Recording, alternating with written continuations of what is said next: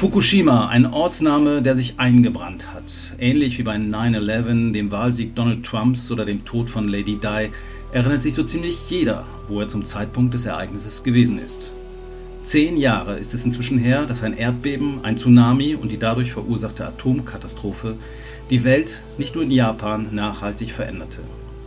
Einer, der sich auch noch sehr genau daran erinnern kann, wo er im März 2011 war, ist heute beim Überleben Podcast zu Gast. Felix Mattis. Er ist Wirtschaftswissenschaftler am Öko-Institut und Spezialist in energiepolitischen Fragen. In dieser Funktion berät er nicht nur die Bundesregierung, wie zuletzt als Mitglied der sogenannten Kohlekommission, sondern er zeichnet auch verantwortlich für diverse WWF-Studien und Positionspapiere zu klima- und energiepolitischen Fragestellungen. Felix Mattis war in Tokio, als 250 Kilometer weiter südlich die Reaktoren in Fukushima außer Kontrolle gerieten.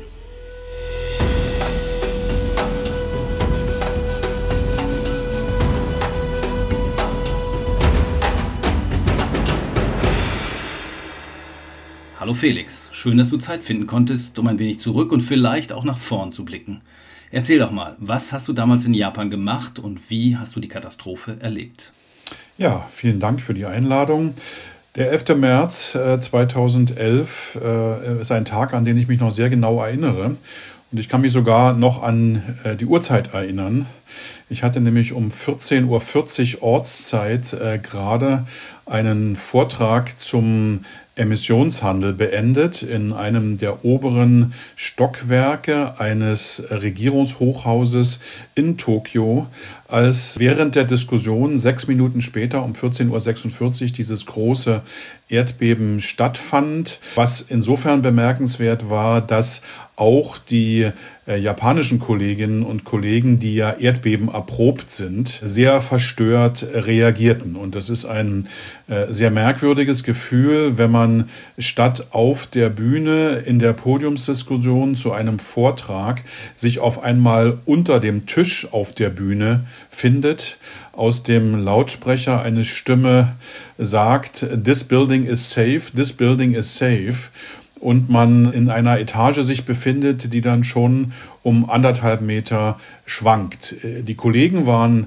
sehr besorgt. Das war offensichtlich, dass da etwas passiert ist, was nicht das normale Erdbebengeschehen ist, an was man sich, wenn man länger in Japan ist gewöhnt. Und dieser Nachmittag äh, und der Abend danach und die folgenden Tage, an denen ich in einem Hotel direkt gegenüber dem Hauptquartier von TEPCO, also dem Energieversorgungsunternehmen, äh, was diesen Reaktor Fukushima Daiichi betrieb, gehören zu den eindrücklichsten, die ich in meinem Leben mitgemacht habe. Das war ein Hochhaus wahrscheinlich und ihr konntet dann auch nicht weitermachen, sondern die Hälfte des Mobiliars ist umgestürzt oder wie muss man sich das vorstellen? Es fängt an, dass erstmal alle gut trainiert sofort sich unter die Tische setzen, weil die Gefahr nicht so sehr ausgeht von dem schwankenden Haus. Wir haben nachher erfahren, dass dieses Haus in der 37. Etage dann doch um anderthalb Meter geschwankt ist, sondern weil sich in diesem Gebäude Teile lösen, bei denen man sich äh, dann verletzen kann. Aber wie gesagt, die Leute sind dort extrem gut trainiert, Durchsagen äh, sich anhören und dann, sobald der erste Stoß vorbei war, dann 37 Stockwerke auf der Treppe nach unten raus aus den Gebäuden zu gehen, um aus der Gefahrenzone zu gehen. Ja, man kann sich auch noch so ein bisschen an die Bilder erinnern oder man erinnert sich jetzt wieder dran, was so an herumfliegendem Mobiliar und herunterkrachenden Jalousien damals so durch die Medien ging. Man wusste ja damals noch nicht, dass es nicht nur die Hauptstadt Tokio sozusagen erschüttert hat, sondern auch den Reaktor in Fukushima. Wann äh, wurde das klar in Japan selber? Das wurde äh, ehrlich gesagt erst relativ spät klar und auch nicht primär aus den japanischen Medien, zuerst in den ausländischen Medien, ehrlich gesagt auch eher durch die CNN-Berichterstattung. Dann gab es irgendwann diese ikonischen Bilder von der Wasserstoffexplosion und dann war klar, dass da etwas viel weitergehenderes passierte, weil auch die Bilder der Überschwemmung, und ich habe diese Region dann später nochmal äh, auch mehrfach besucht, hat natürlich sozusagen erstmal viel größere Verwüstung angerichtet. Also wenn man sich auch Jahre danach noch diese Küstenstädte anguckt, wo ja doch viele tausend Leute beschädigt worden sind und ums Leben gekommen sind, das waren die ersten Bilder im japanischen Fernsehen, das war die erste Beunruhigung.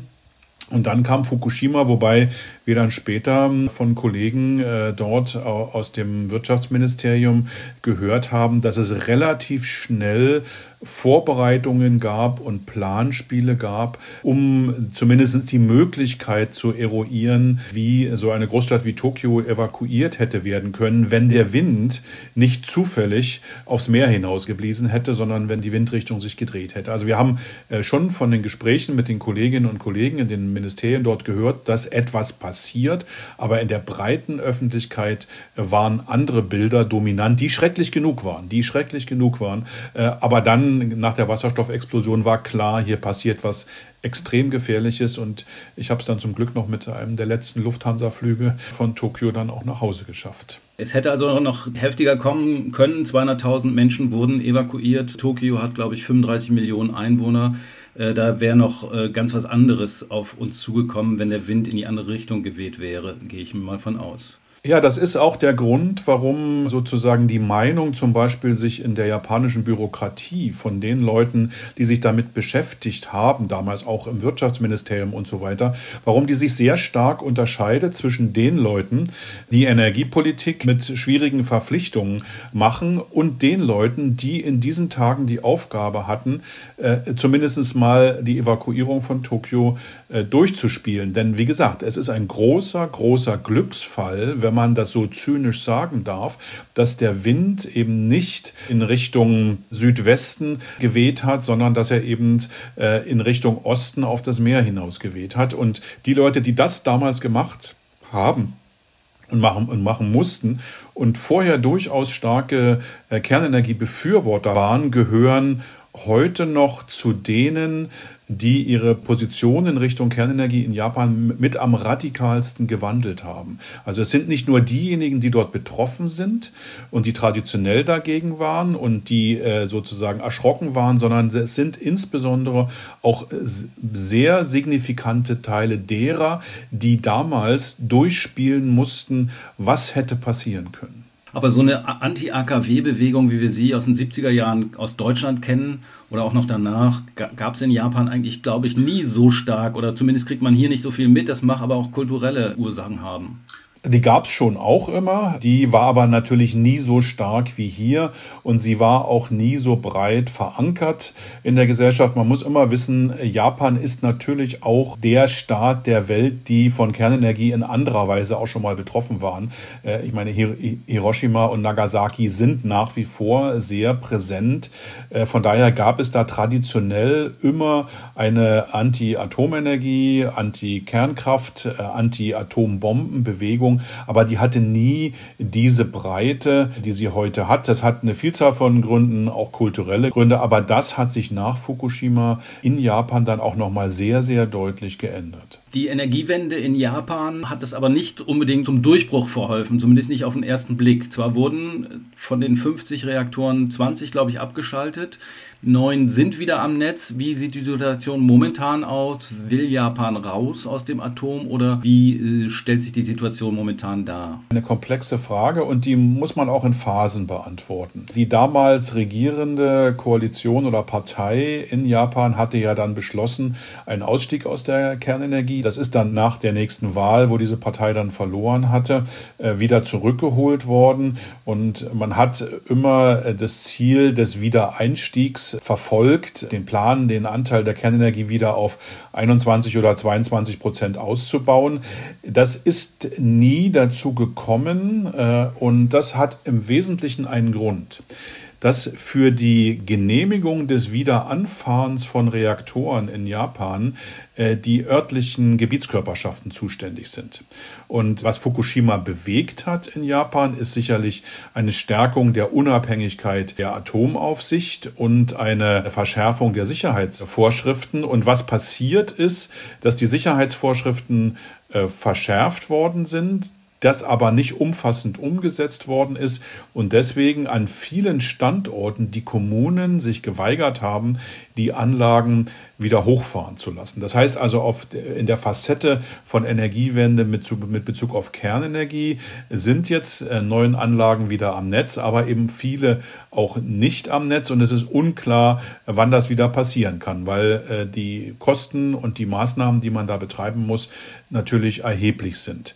Was äh, sozusagen in Japan viel, viel schwieriger ist als bei uns und wo vielleicht auch der entscheidende Unterschied ist, dass äh, die Ausstiegsdiskussion weniger stark verbunden war mit der Einstiegsdiskussion. Und da gab es einfach in Japan eine Vorlauffrist nicht, die wir in Deutschland hatten. Wir haben seit Anfang der 90er Jahre zum Beispiel erneuerbare Energien massiv ausgebaut. Also Einstiegsdiskussion meinst du mit, was machen wir stattdessen? Das heißt also den Ausbau erneuerbarer Energien ständig voranzutreiben, ist in Japan nicht so das Thema gewesen. Zumindest nicht so früh. Und der deutsche Ausstiegsprozess ist natürlich immer auch unterstützt worden von einer Erfahrung der Öffentlichkeit, dass der Ausbau der Erneuerbaren, das heißt der Einstieg in die Alternativen möglich ist. Also man muss sich ja halt immer noch daran erinnern, dass im Jahr 1993 große Energieversorgungsunternehmen äh, in Deutschland große Anzeigen geschaltet haben, in denen zu lesen war,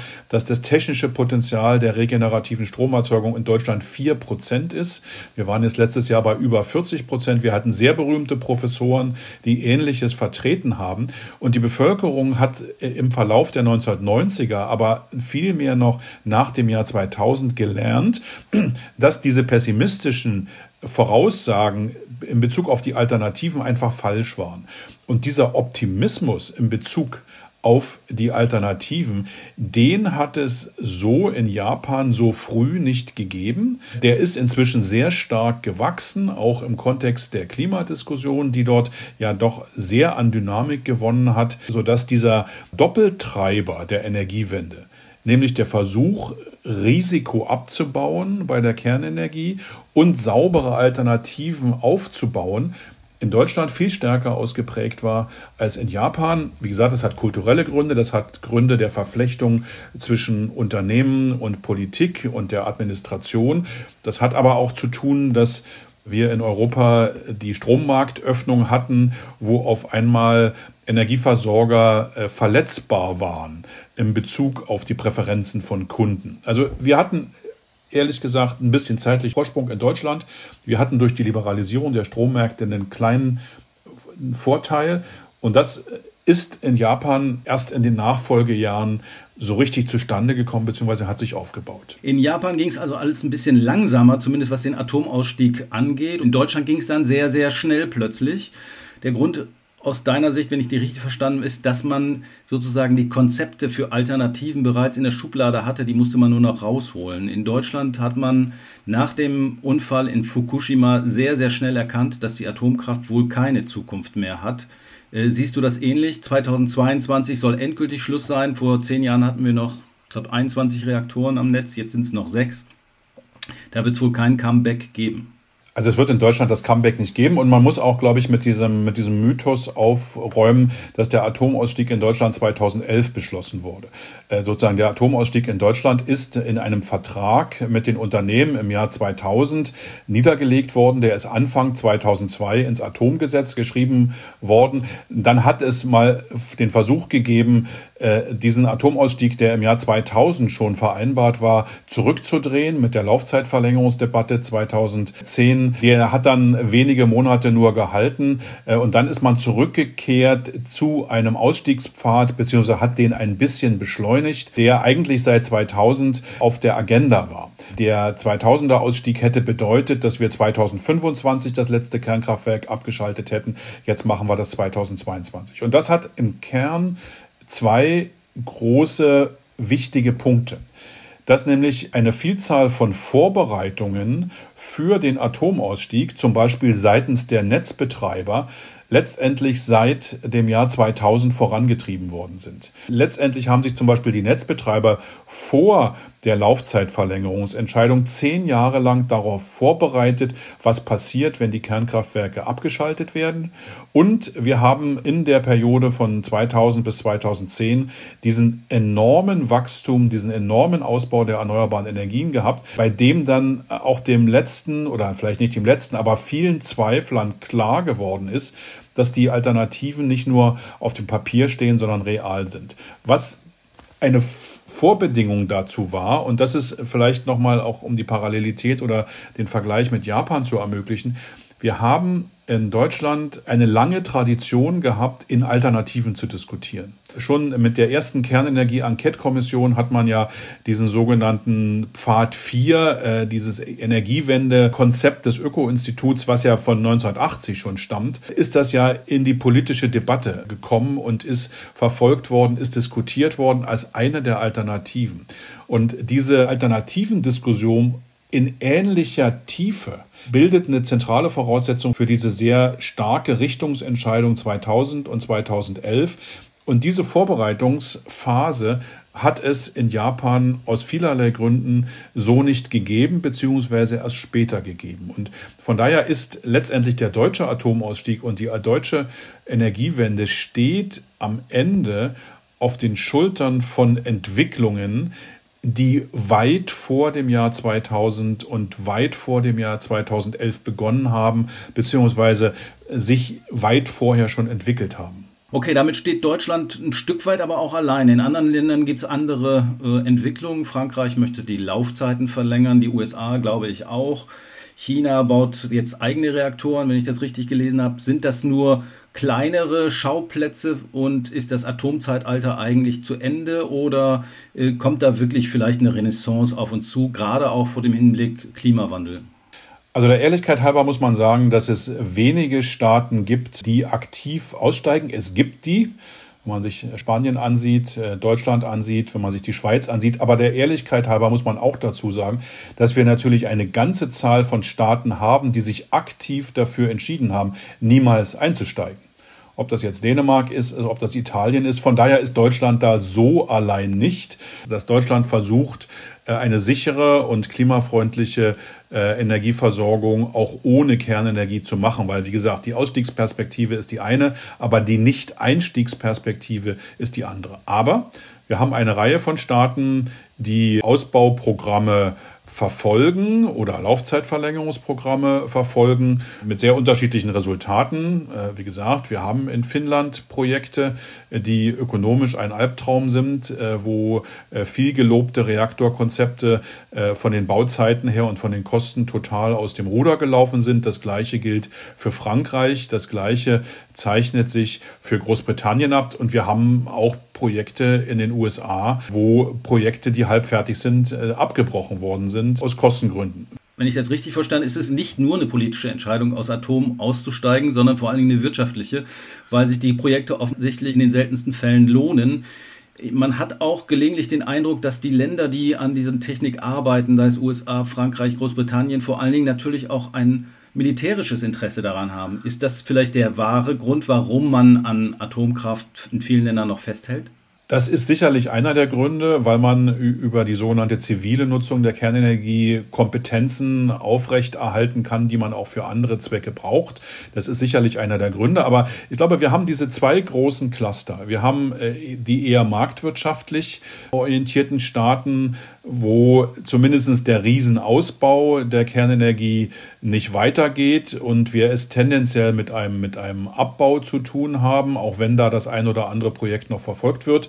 Da sind Beispiele Frankreich, das ist das Beispiel Großbritannien, das ist in eingeschränktem Maße in den USA. Das sind aber marktwirtschaftlich orientierte Gesellschaften. Wir sehen die richtigen Ausbauprogramme die ja ehrlich gesagt auch begrenzt sind, die sehen wir eigentlich in Staaten, die relativ autoritär und wirtschaftsdirigistisch geführt werden. Da reden wir über China, da reden wir über Russland, da reden wir über solche Länder wie Weißrussland etc. etc. Also das heißt, Kernenergie wird gebaut dort, wo man sich der Kostenwahrheit nicht stellen muss und wo auch Bedenken in Bezug auf das schmutzige Ende der Kernenergie, die ganze Abfallfrage und so weiter, nicht Gegenstand des öffentlichen Diskurses sind. Und damit muss man umgehen, aber wir sind ganz sicherlich in einem energiepolitischen Wettbewerb, äh, welche Staaten mit welchen Strategien robuster und äh, am Ende des Tages auch kostengünstiger zu Klimaschutz kommen. Weil eins ist ja auch richtig, Japan hat ganz lange auf viel Kernenergie gesetzt zum Klimaschutz. Dann hat es ein einziges Ereignis gegeben. Und was ist passiert? Dass die Klimaschutzstrategie sehr weitgehend in sich zusammengefallen ist, weil die öffentliche Akzeptanz für, den, für die Hauptsäule nicht mehr da war. Also es geht nicht nur um äh, Klimaschutz unter idealen Bedingungen, sondern auch, wie robust sind Klimaschutzstrategien in Bezug auf singuläre Ereignisse, wie das eben solche Reaktorkatastrophen oder ähnliche Dinge sein können. Und von daher kann man durchaus die Frage stellen, ist Robustheit von Klimaschutzstrategien mit einer Hochrisikotechnologie wie Kernenergie wirklich zu erzielen? Und die Antwort, die Deutschland da gegeben hat, und die ist, glaube ich, klar, ist, äh, man kann das versuchen. Das ist aus meiner Sicht nicht erstrebenswert, aber robust ist es. Und das zeigt das Beispiel Japans sehr deutlich mit massiv steigenden CO2-Emissionen. Robust ist das aus Klimaschutzsicht nicht. Das gilt wahrscheinlich auch für die jetzt immer wieder ins Gespräch gebrachten kleinen Mini-Reaktoren äh, von Bill Gates unter anderem oder auch die Russen bauen kleine Anlagen, um Orte in der Arktis zu versorgen. Auch das ist wahrscheinlich eher ein wirtschaftliches Interesse, was dahinter steckt, als ein, dass es eine Klimawirksamkeit entfalten könnte.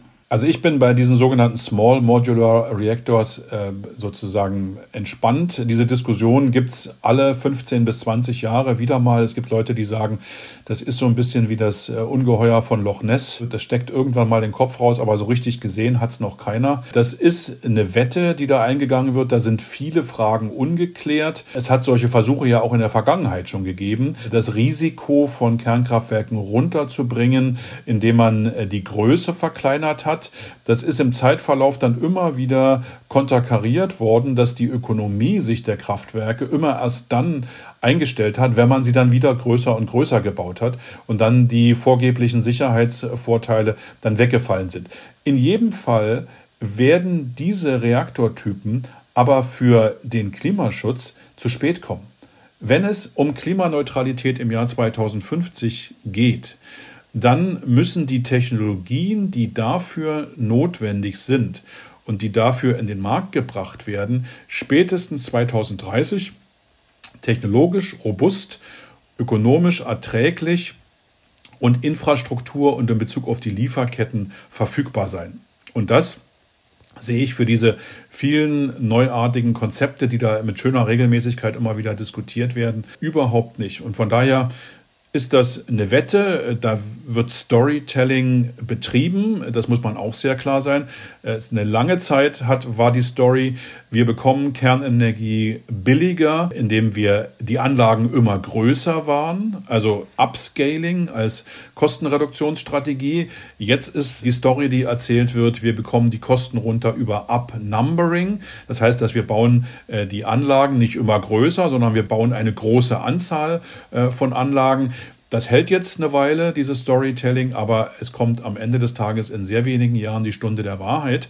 Und diejenigen, die sich dann auf solche Technologien verlassen haben, für eine robuste Klimastrategie, können dann sehr schnell vor der sehr problematischen Situation stehen, dass sie eine weitere Dekade verloren haben, äh, indem man auf eine Option gehofft hat, die dann letztendlich dann doch nicht so belastbar war.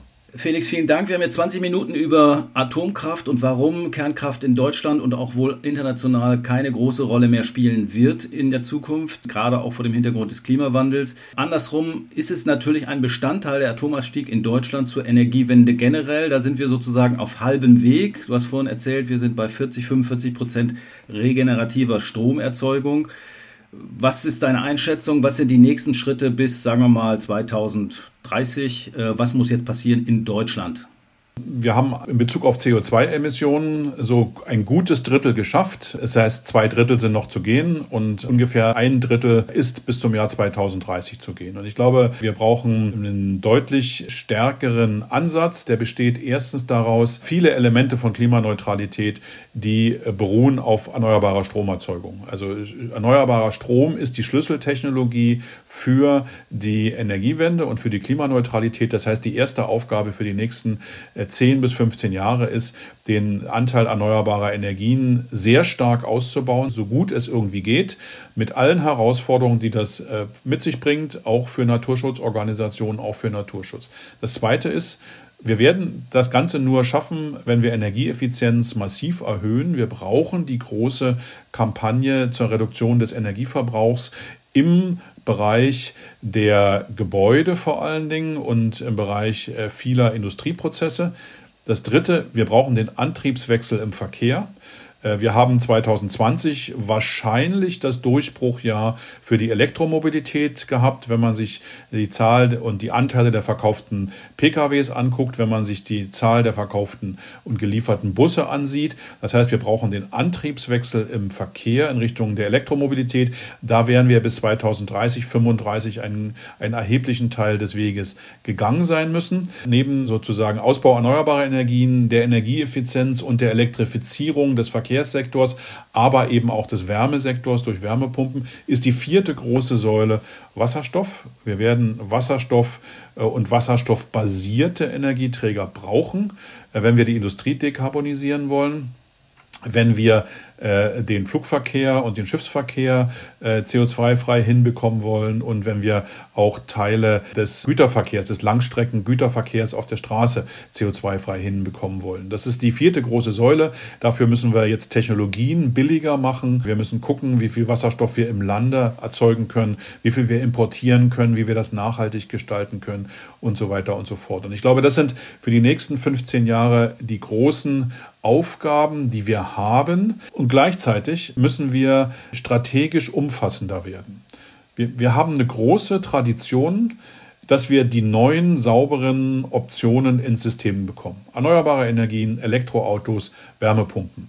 Wir haben erst 2015 angefangen, politisch in Deutschland äh, zu begreifen, dass wir auch die alten Optionen aktiv aus dem System rausholen müssen.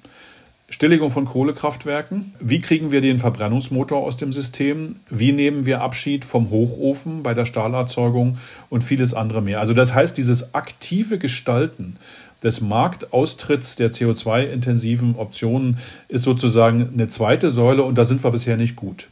Die dritte Säule ist, glaube ich, dass viele dieser Optionen hängen ab von Infrastruktur. Das gilt für Strom, das gilt für Verkehrssysteme, das gilt für Wasserstoff, das gilt für grüne Fernwärme. Und was wir jahrelang ignoriert haben, ist, dass diese Infrastrukturanpassungen, die ja teilweise komplex sind und vor zahlreichen Herausforderungen stehen, mit einem sehr großen Vorlauf angegangen werden müssen. Also ob das Stromnetze sind oder Schienennetze, das müssen wir frühzeitiger hinbekommen und müssen wir langfristiger planen. Und das vierte Element dieser umfassenden Strategie ist, wir werden unterscheiden müssen zwischen den Dingen, die wir in den nächsten 10, 15 Jahren machen können, die wir auch schon da haben und welche innovativen oder welche Innovationen wir jetzt mit so großem Druck vorantreiben können, dass die dann eben im Jahr 2035 auch verfügbar sind. Also das heißt, der Ansatz muss holistischer werden, muss umfassender werden. Wir haben niemals in der Geschichte der Energiepolitik eine vergleichbare Vielzahl von Optionen gehabt. Es wird vielfältiger, aber das heißt eben auch, es muss besser geplant werden. Märkte müssen eine andere Rolle spielen. Äh, es geht viel näher an die Menschen ran. Wir brauchen Akzeptanz und Legitimation in einem stärkeren Feld. Das heißt, äh, Energiewende muss ein umfassendes Projekt werden und kann nicht nur immer sehr fokussiert auf eine Facette vorangetrieben werden. Und das ist die zentrale Herausforderung der nächsten 15 Jahre. Vielen Dank, Felix. Es offensichtlich bleibt noch einiges zu tun. Herzlichen Dank und immer gerne. Im nächsten Jahr gehen die letzten Atommeiler in Deutschland vom Netz.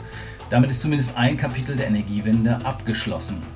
Klar ist zugleich, dass auf dem Weg zu einer nachhaltigen Energieversorgung noch einiges zu tun bleibt. Zehn Jahre nach der Reaktorkatastrophe in Japan ist der Niedergang der Kernenergie offensichtlich. Aber ganz tot ist der nukleare Zombie wohl noch immer nicht. Daran ändert auch der deutsche Atomausstieg nichts. Anlagen in unseren Nachbarländern, etwa in Belgien oder Slowenien, lassen Kritiker hierzulande wohl auch in Zukunft nicht ruhig schlafen. Eher unwahrscheinlich dürfte es aber sein, dass teure neue Reaktorkonzepte wirklich den Durchbruch schaffen. Einen signifikanten Beitrag zum Klimaschutz ist von dieser Technik wohl nicht zu erwarten.